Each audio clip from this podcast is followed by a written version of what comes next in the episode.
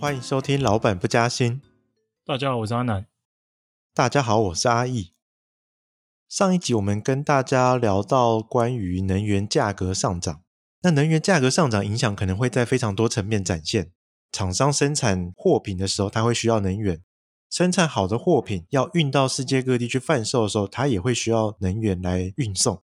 那这样子就带出了一个新的问题是：当能源价格往上涨的时候，是不是会带动厂商的成本全面的上涨，从而造成一波从成本那边发动的通货膨胀呢？嗯，你的问题很好，因为其实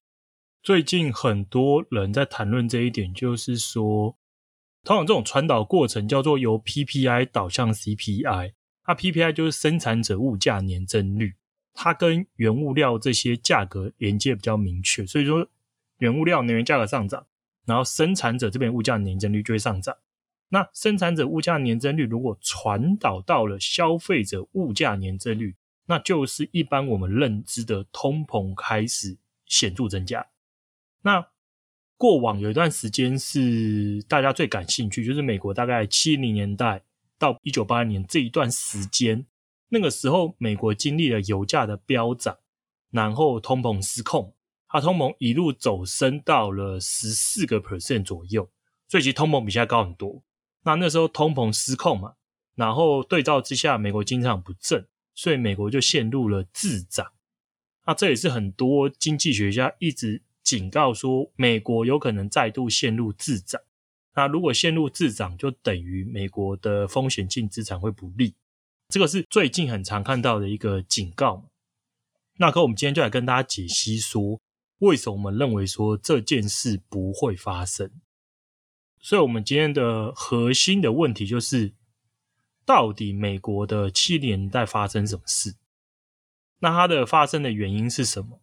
然后跟现在相比，哪些很相似，哪些不相似？那为什么很难在现在重演？那我们回到整个整个美国七年代，其实美国七年代很有趣哦，大家都误以为美国通膨是从七零年代开始升高，其实不是。美国通膨大概从一九六五年开始就逐步在升高，它大概可以拆成三个阶段，大概六五年到七零年这一段时间，美国的通膨是第一段升高期。它接着是美国，大概是一九七四七五年那一轮第二轮的通膨升高期，接着是最后一轮，最后一轮大概就是接近七八年到八零年第三轮的通膨升高期。所以，所以其实它并不是说一路一直升高，它是像是一个波浪一样，上上下下，上上下下，上上下，只是有三轮的上上下下。那我们一般很多人会误以为只有后面那两轮。因为后面那两轮的物价升高期跟油价的上涨比较有相关，可是第一轮没有。第一轮升高期的时候，大概就一九六五年到一九七零年，那个时候能源价格没有飙涨，那个时候还没有爆发第一次的石油危机，所以第一轮的物价上行跟油价一点关联都没。那为什么第一轮会有出现物价暴涨？那原因就来自于一个很有趣的事情，是美国在一九六三年的时候，甘乃迪被刺杀、被暗杀。那之后，他的继任总统叫詹森，一九六四年上任。那詹森他是一个推行非常多社会福利政策的总统。那大家也知道嘛，社会福利政策等于是发钱，你发很多钱出去，可是你的税收没有相对应的成长，所以你的财政赤字就增加。所以，詹森上台之后，美国有比较多大规模财政刺激政策，非常多的社会福利政策，所以处于持续的财政赤字。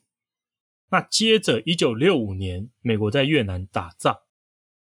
那这两件事就很有趣。这两件事造成一个就是，呃，我们一般在看一个社会有多少闲置产能，它有个专门的术语，它叫做产出缺口。产出缺口白话文就是假设说，美国今年他把所有能用的人都叫去生产了，所有能开的机器都开动，它一年可以生产假设一百只苹果手机。那我如果因为这是假设的上限，那我如果实际只生产了九十八只，我的产能利用我就是用了其中的九十八嘛，所以我产出缺口就是负二个 percent。我有两个 percent，我有两只手机可以生产，可我没生产。那反过来讲，如果我一年可以生产一百只苹果手机，可是我全力以赴超出我的极限，我生产了一百零三只，我的产出缺口就是三。所以理论上来讲，如果你常年你生产的东西超过你的潜在上限的话，代表什么？代表其实你经济是过热的，代表说你能生产的人都都去生东西了，而且还超过了。你能生产的机器也都在生产了，也超过了。那不可能有额外的办法再来满足额外需求嘛？所以这个时候我们会面临一件事，就是物价容易升高。因为等于产能全开了嘛，假设企业把能招的人全招走，你下一间企业要多招一个人，就只能加薪水，而且你会加很多薪水，所以这时候就很容易看到是薪资的升高，薪资升高带来的消费者物价的升高。所以我们如果仔细去看呢，其实在一九六五年到一九七零年这一段物价开始显著升高之前的，大概从一九六零年开始，美国就已经。常年处于经济产出缺口为正值，而且那个数字一一路在升高，最高的时候超过五个 percent，所以它等于说是在物价升高前的五年，已经看到明显经济超级过热。那在经济过热的时候，它也采行非常大规模的财政刺激政策，广发社会福利，已经过热，然后你还去打仗，打仗需要军人嘛，所以本来工厂就招不到人了。你还把工厂的工人叫去越南打仗，那不是减少了潜在的劳工吗？所以市场就变更紧绷，所以才迎来了六五年到七零年代美国通膨持续走高。所以我觉得这个是关键，关键就在于通膨一开始不是由能源价格所引导的，通膨是来自于美国经济过热，而且过热是过热了超过五年。才造成通膨一路升高，并不是什么一过热马上通膨就失控。那我们再对照一下现在的情况，美国大概从两千年开始，从两千年开始的这二十一年期间，大部分时间我们的产出缺口都是负值，所以大部分时间美国的生产工具并没有火力全开，都还有非常多的闲置的产能在这。所以这是为什么这二十几年来我们很少看到通膨大幅升高，甚至央行或是联准会所担心的是通膨长期低于两个 percent，甚至有时候担心我们会不会有通缩的压力。这个就是一个很重要很重要的不同点。可是现在能源价格的上涨，还有我们看它后市的强劲的程度，会不会有可能它其实直接跳过了？那个第一轮的状况直接进到了比较后面的阶段，我我觉得可能性不高啦，因为其实我们那时候看完那时候那三轮，那三轮虽然是三个波浪，可是后来两轮的能源价格的飙涨，其实只是延续着第一轮的物价上升进一步推升，而且还有一个很有趣的点是，当时后来两轮能源价格上涨，第一次是因为那个石油危机爆发嘛，因为第四次中东战争。那下一次是因为那个两伊战争，所以两轮造成了原油价格的飙升。那其实那时候两轮原油价除了油价造成飙升之外，其实后面我们也还看到持续啦，美国是处于经济产出缺口继续为正，所以应该说它继续国内是属于过热情况，一过热，然后油价又失控。叠加之下，造成物价大幅飙高，而且我觉得还有一个很关键，是因为一开始的那个时候的物价持续上升，打破了大家对通膨的一个预期。因为以联准会的看法，认为说，其实通膨这东西有点像是自我实现的预言，它取决于大家对未来的想象。就算现在的通膨只有一个 percent，可如果所有人都觉得通膨会失控，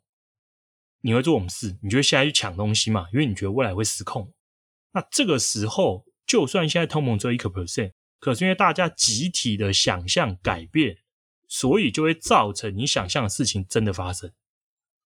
所以其实通膨对联总来讲，他们很多时候讨论的是是通膨预期，而不是现在实际通膨。因为通膨预期，它才有可能转变整个长期的通膨走势。一般而言呢，大部分的通膨预期不会有太大显著改变，就过往几年是几，你就认为是几嘛。那可是，一九六五年到七零年代那一段的上涨，我觉得这段上涨开始改变了大家对通膨的预期。通膨的预期开始持续升高，然后加上后来两轮油价狂飙，才扩大造成了整个通膨失控。所以我觉得核心还是一开始的那个产出缺口的问题。那我觉得很多人会讲说，可是这是我推论嘛，有没有实际证据可以支持这件事情？不然其实都是猜测。其实有，因为其实从两千年到二零二一年这段时间。油价其实也经历过几轮的一个飙涨。举例来说，大概在二零一零年那个时候左右，那时候其实一开始先天不景气嘛，油价下跌之后，景气的回升，所以油价出现大幅飙涨。那那个时候的油价飙涨有没有造成通膨失控？其实没有啊，因为常年美国的经济并没有过热，产出缺口持续为负值，所以其实。油价的上涨只暂时性的推高了物价，之后很快又回落。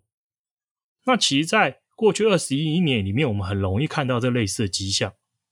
油价的波动会伴随着物价的波动，可是它就只是一次性的，它一次性上去之后就下来，那物价是一次性上去就下来。那这也是为什么联准会持续认为美国的通膨是暂时的一个原因。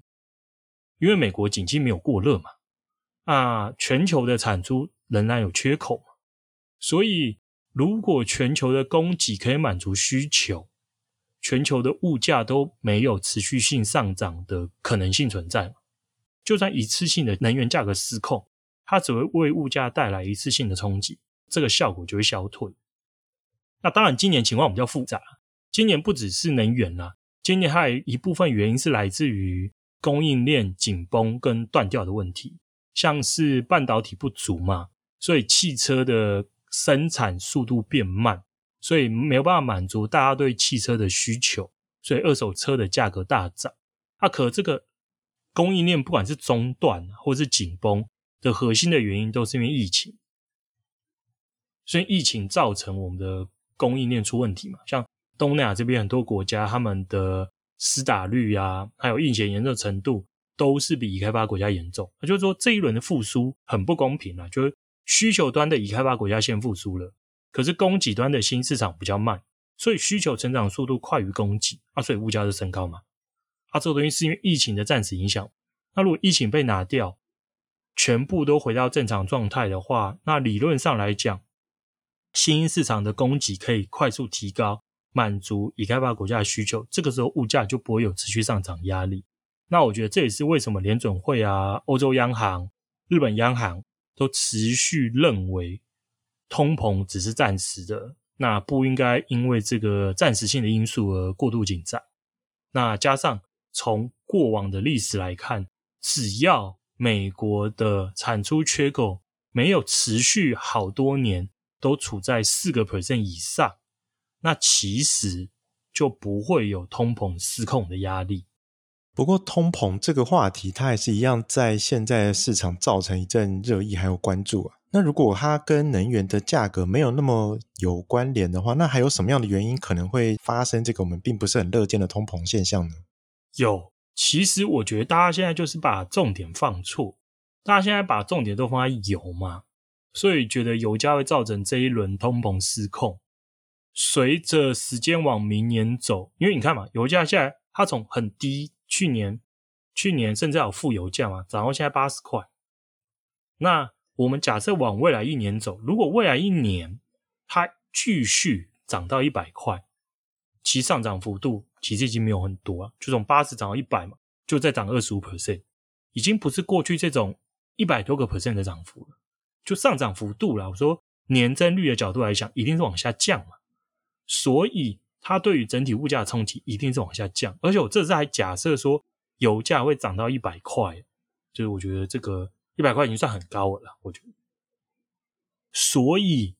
往明年走，我认为油价对物价的冲击会往下降，加上疫苗供应的越来越充足，明年新市场会取得越来越多疫苗，所以明年我们会看到通膨压力往下降。所以这个时候，很多人的认知就会迅速在转向，他会从原本现在认为通膨要失控了，转向认为说明年哦，原来通膨真的是暂时的，没那么影响，我们要回到长期甚至有通缩压力的时代。这个这个是我觉得往明年走，大家会预期会转变方向。可是我认为，其实背后忽略一个更为重要的一个因素，因为我们刚才提到了嘛。通膨会不会真的长期失控的关键原因是产出缺口，所以我们真正该看的是产出缺口。那美国目前二零二一年，它在第三季产出缺口是略微回到了零点五 percent，就是勉勉强强回到正值啊。那未来几季我们怎么看？我们认为说关键就在于拜登的财政刺激政策到底通过的金额会是多少。如果可以往他原本预期的三点五兆加一点二兆的规模通过的话，未来几年美国会面临比较大的政府带头的投资这边的一个需求，它弥补过去二十年民间投资不振的这个问题，对，政府带头做，那这个时候就很有趣咯，因为其实。最新公布出来的美国失业率已经只剩下四点八 percent，然后更为关键的是劳动参与率从六十一点七降到六十一点六 percent。那美国在九月初的时候结束了因为疫情而发放的那些紧急的津贴嘛，联邦发放的，所以未来的几个月，照理来讲，有很多人原本是可以领到额外的救济金，现在领不到，他们应该回到劳动市场，这是我们预期的。这些人应该回去劳动市场去填补劳动市场需求。可是，如果十月、十一月、十二月，我们依然看到劳动参与率往下降，或者是停滞，而并不是往上大幅升高，那就代表的很多人不知道为什么他选择了退出劳动市场。那如果很多人退出劳动市场，代表美国的劳动力未来很有可能没办法持续回升，失业率又已经跌到四点八 percent，往明年一整年走，如果这趋势延续的话，明年就很有可能看到失业率来到三点五个 percent，然后美国政府也要在这个时候推动大规模的财政刺激政策，来跟民间抢人。这个时候，我们就可能开始看到持续数年的产出缺口为正值。那如果这件事发生了，就符合我们对于刚才整段分析的预期吗？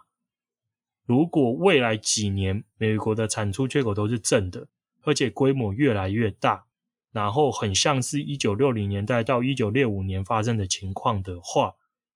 那很有可能就会真的开启通膨快速飙涨的事情，所以我觉得这很关键。所以我觉得未来这几个月关键就在于劳动参与率有没有回升，有没有更多人回到了劳动力之中啊？这也是我个人很好奇的。照理来讲嘛，你之前不工作是因为不工作都有钱可以拿，那现在这钱没了，你应该回去工作吧？你不可能不回去工作啊。那啊，可是我们从目前的就业数字来看，还没看到这个迹象，所以我觉得会再给他几个月时间去观察。如果还是的话，就代表着这个时候推出财政刺激政策，很有可能比较容易引发通膨失控的一个后果。